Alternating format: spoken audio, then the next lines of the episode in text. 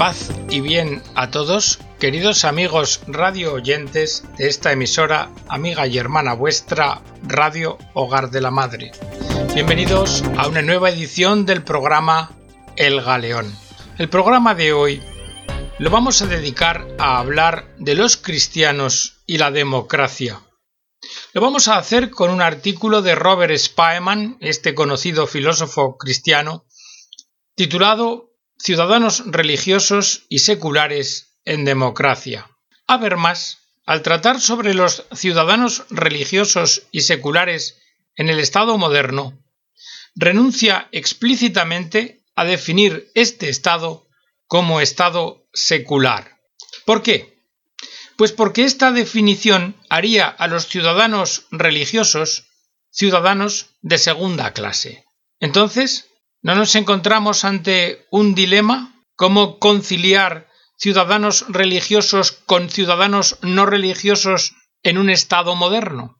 ¿Pueden los creyentes renunciar a convertir en legislación positiva lo que consideran mandamientos de Dios cuando lleguen a ser mayoría en un Estado? Y por otra parte, ¿no es comprensible que aquellos que se declaran no religiosos rechacen una legislación cuyos fundamentos, según ellos, no son buenos o no lo son para ellos? Porque mirad, nosotros hemos oído muchas veces a los ateos o no creyentes o infieles decir a los cristianos Oye, a vosotros nadie os obliga a abortar, no os obligamos a que os divorciéis, tampoco a que establezcáis vínculos homosexuales, ni a visitar sex shows, ni a matar a vuestros parientes cuando ya mayores se os haga incómoda a vosotros o a ellos su existencia. Y tampoco nadie os impide que vayáis a rezar a las iglesias o que cuidéis a enfermos de sida. Pero por favor, dejadnos que otros pensemos de forma diferente y vivamos como nos apetece. Y este argumento lo hemos oído muchas veces. La respuesta del Islam sería clara. El mandamiento de Dios no regula la vida privada solo, también la pública. Por esto, no se puede en el derecho público desobedecer los mandamientos de Dios y aún menos abandonar esa fe verdadera puede conllevar pena de muerte. Desde luego, la respuesta que la Iglesia da a esta cuestión no es esa. Esto ha llevado a que a algunos les parezca que la posición de la Iglesia es un compromiso inaceptable con el secularismo. Pero, a ver, ¿Cuál es la posición de los cristianos? Algunos dicen, ¿es que no quieren una teocracia los cristianos? ¿No quieren el reinado de Dios tanto en la vida privada como en la vida pública? Bueno, realmente sí. Si la quieren, si la queremos. Pero tenemos una frase de Jesús, aquella que pronunció ante Pilato, mi reino no es de este mundo. Es decir, los cristianos entienden que Jesucristo no quiere extender o defender su reino con los medios propios de los reinados terrenos. ¿Por qué? Pues porque con estos medios se puede obligar u obtener una obediencia exterior, pero Jesús lo que le importa es reinar sobre los corazones, reinar con la fe sobre la libertad de las personas, y esta, interiormente, no se puede forzar.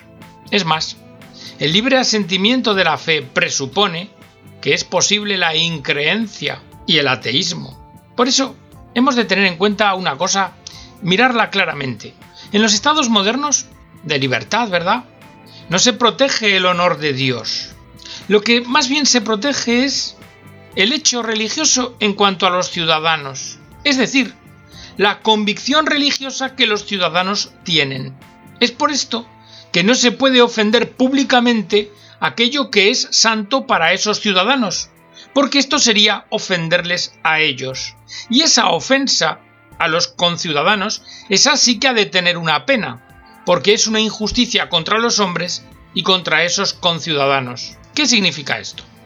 Significa que el Estado moderno se refiere a la verdad de una forma indirecta, pues directamente a lo que se refiere con su derecho positivo es a las convicciones que de la verdad tienen los ciudadanos. Y aquí, aquí es donde descansa la paz interior.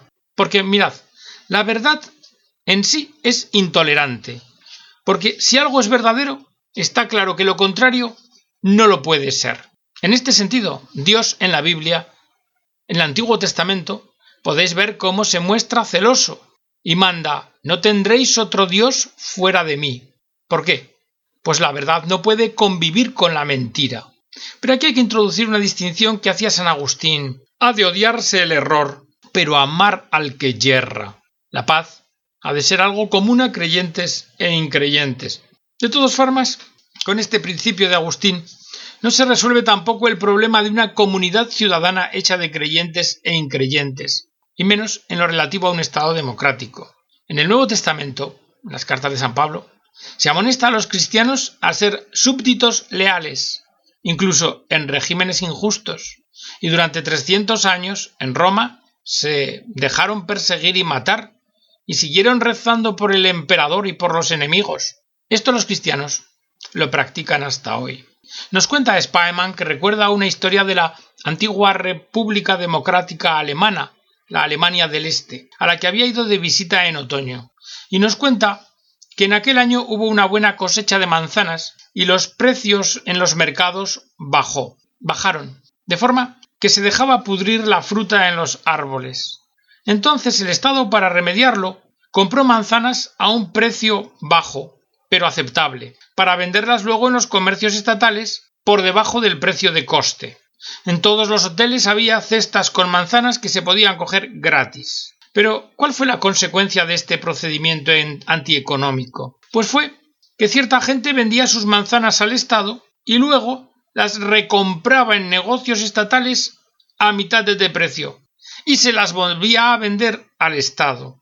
Un párroco comentó a Spaeman que los cristianos fueron los únicos que no participaron en este juego del beneficio, sino que se dieron contentos con la primera venta al Estado y con la ganancia de esa sola operación. Claro, los funcionarios comunistas aprendieron con precisión que sólo podían contar en estos casos con aquellos que eran cristianos. ¿Y en la antigua Roma? En la antigua Roma toda la persecución de varios siglos no terminó con que el emperador se hizo cristiano. Ahora bien, en la democracia las cosas se plantean de otra manera. Los cristianos son también obedientes, mientras no se les pida algo que contradiga los mandamientos de Dios. Pero en la democracia, los cristianos, igual que los no cristianos, no son solo súbditos, sino que también son ciudadanos. También en ellos reside la soberanía. Es decir, por una parte están sometidos a las leyes, sí, pero por otra parte son corresponsables de las leyes, pues eligen al legislador. Si os acordáis de Moro, de Tomás Moro, fue canciller de un rey preconstitucional, Enrique VIII. Como canciller no podía sostener la política del rey, que separaba a la Iglesia de Inglaterra de la de Roma. Como persona privada podía callarse, por eso dejó el cargo. En su boca no se encontró ninguna palabra crítica. Hubo que acudir a testigos falsos para lograr la condena y su decapitación. Tampoco los cristianos de los primeros siglos proclamaban públicamente su fe, si no se les exigía. Simplemente rechazaban renegar públicamente de su fe. Claro que en la democracia un ciudadano no puede abandonar su responsabilidad. El ciudadano puede hablar y como puede hablar, es responsable de hablar cuando tiene que hacerlo, pues si no lo sería de no ejercer un derecho. Y el creyente tiene que hablar orientando el contenido de lo que habla hacia el bien común. En todo caso, lo de la soberanía popular es un mito, porque un soberano tiene que saber lo que quiere, pero el pueblo no existe como tal en cuanto a un sujeto que sabe lo que quiere, sino que en el pueblo hay unos que quieren una cosa y hay otros que quieren otra. En la democracia, la mayoría decide, pero aquí viene el punto importante, decide lo que quiere, pero no porque tenga razón en lo que quiere, pues formalmente el procedimiento es indiferente a quién tiene razón o a quién tiene la verdad. Porque esta sería una pregunta que potencialmente podría llevar al riesgo de guerra civil. Ya lo había escrito Thomas Hobbes. No es la verdad, sino la autoridad lo que determina qué es ley. Y esto Lo tenemos claro también en nuestra democracia, porque todos más o menos podemos entender que hay muchas leyes que no responden a la justicia. No obstante, lo cierto es que tras las experiencias de las dictaduras totalitarias del siglo XX, las democracias occidentales aprendieron a respetar un ámbito básico limitado de verdad y declararlo intangible, incluso para las mayorías. Y este ámbito vino circundado por lo que podemos llamar los derechos fundamentales, cuya vigencia no procede de una decisión de la mayoría, sino que al contrario, tienen la función de limitar la voluntad de la mayoría. Ahora bien, podemos preguntarnos, ¿en qué descansan estos derechos fundamentales? Pues es claro que es un derecho prepositivo, es decir, previo a la legislación. Cuenta Spaeman que en la Constitución alemana se ha establecido que los derechos fundamentales no pueden ser cambiados por ninguna mayoría parlamentaria y que sería inválida cualquier ley que a juicio del Tribunal Constitucional no los respetara. Pero también cuenta Spaeman que la práctica no ha respondido a esto siempre, pues el legislador alemán ha ignorado desde hace años determinaciones concretas del Tribunal Constitucional, por ejemplo, las concernientes al aborto. Hay quienes dicen que los derechos fundamentales provienen de la voluntad asociada del hombre, pero hay que tener en cuenta que si esto fuera cierto, podrían ser cambiados por nuevas mayorías. Otros dicen que su fundamento es que están recogidos en la Constitución. Pero entonces no estaríamos bajo la dictadura de los muertos, de aquellos que hicieron la Constitución y que hoy ya no viven. Es decir, si estos derechos corresponden al hombre independientemente de su voluntad actual, no queda otra solución, que es que tienen origen divino. Aquel que no crea en Dios, tendrá que considerar a Dios como una ficción, como una ficción útil y necesaria, para que estos derechos fundamentales se respeten, porque de lo contrario, si pone eso en tela de juicio, lo que habría que sospechar es que los quiere anclar menos sólidamente. Santo Tomás de Aquino ya dejaba en claro que Dios no le ha mandado al hombre nada que no sea bueno y beneficioso para el mismo hombre, por la naturaleza de las cosas. De todas formas, podemos decir que los hombres de la Ilustración, los filósofos de la razón, también han entendido que el contenido de las normas morales, incluyendo los derechos fundamentales, se siguen de la propia naturaleza de los hombres y que la razón misma puede aprehenderlos. Eso sí, como decía el enciclopedista Diderot, en el silencio de las pasiones. Para el hombre, como persona, no está vigente una especie, una especie de autoridad de la naturaleza, pero tampoco para el hombre existe ninguna autoridad natural de cualquier mayoría de otros hombres de la que él no pueda emanciparse. La conclusión es clara. Si deseamos derechos humanos fundamentales, nosotros deberemos comportarnos en relación a ellos como si Dios existiese. Ahora bien, Vamos a dar un paso más en el punto de ciudadano religioso y ciudadano secular. Debemos precisar el concepto de creyente, el concepto de ciudadano religioso, en contraposición con el secular. Porque hay diferencia si hablamos de musulmanes o de cristianos, y también hay diferencias si hablamos de quienes creen en la revelación o de aquellos que creen en la existencia de Dios, pero no en la revelación de su voluntad. Normalmente, esta última categoría es ya bastante insignificante. La mayoría de los llamados ilustrados en Europa estaban de acuerdo con la idea cristiana de que existe un conocimiento puramente racional de Dios y también de que Dios, como nos cuenta el apóstol Pablo, ha inscrito sus mandamientos en el corazón del hombre, incluido el de los paganos. Es más, durante la Revolución Francesa, en la época del poder jacobino, se castigaba el ateísmo con la pena de muerte. Los laicistas de hoy día, los ciudadanos seculares de hoy, ya no creen en una religión natural y en un conocimiento natural de Dios. La Ilustración, que surgió en el seno de la Iglesia, había combatido en nombre de la razón a la fe cristiana en la revelación. Esto llevó a que la diosa razón llegase a ser entronizada en el altar de Notre Dame en París. A día de hoy, resulta que es la Iglesia quien defiende a la razón contra aquellos que se autoproclaman herederos de la Ilustración. Porque, fuera del cristianismo, la duda en la capacidad de la razón para conocer la realidad se ha convertido en la visión dominante. E igualmente, se duda de que la razón pueda reconocer normas morales. Hoy, el escepticismo y el relativismo cultural son los paradigmas dominantes. Friedrich Nietzsche había diagnosticado esta evolución hace ya un siglo. Su tesis era que la razón había destruido la fe. Pero claro, con ello había destruido la fe de la razón en sí misma para poder conocer la verdad. Porque si Dios no existe, entonces solo hay perspectivas subjetivas de las personas, de cada cual, pero ninguna cosa en sí.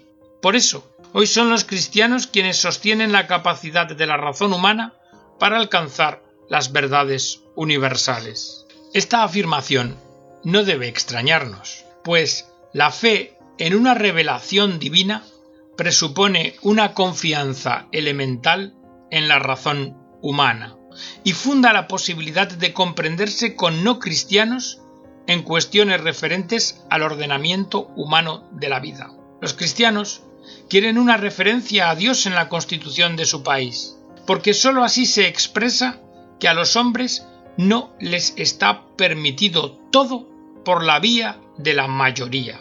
Es decir, que la mayoría, por ser mayoría, no tiene un derecho a todo, a cualquier cosa.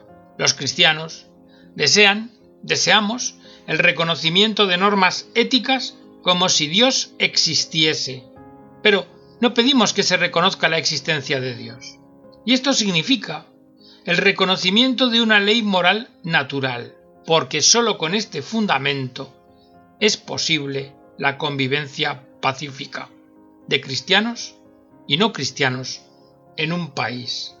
Como si Dios existiese, significa el sometimiento de los deseos, intereses y preferencias individuales a un criterio común dirigido a alcanzar el bien común, y en el que los argumentos no sirvan tan solo, y como ordinariamente vemos, para enmascarar intereses y para luchas de poder. Quiérase o no se quiera, la democracia vive de la fe en la posibilidad de un entendimiento relacional y, sin la idea de un derecho según la naturaleza, idea que agradecemos a los griegos, no hay ninguna base común entre creyentes e increyentes.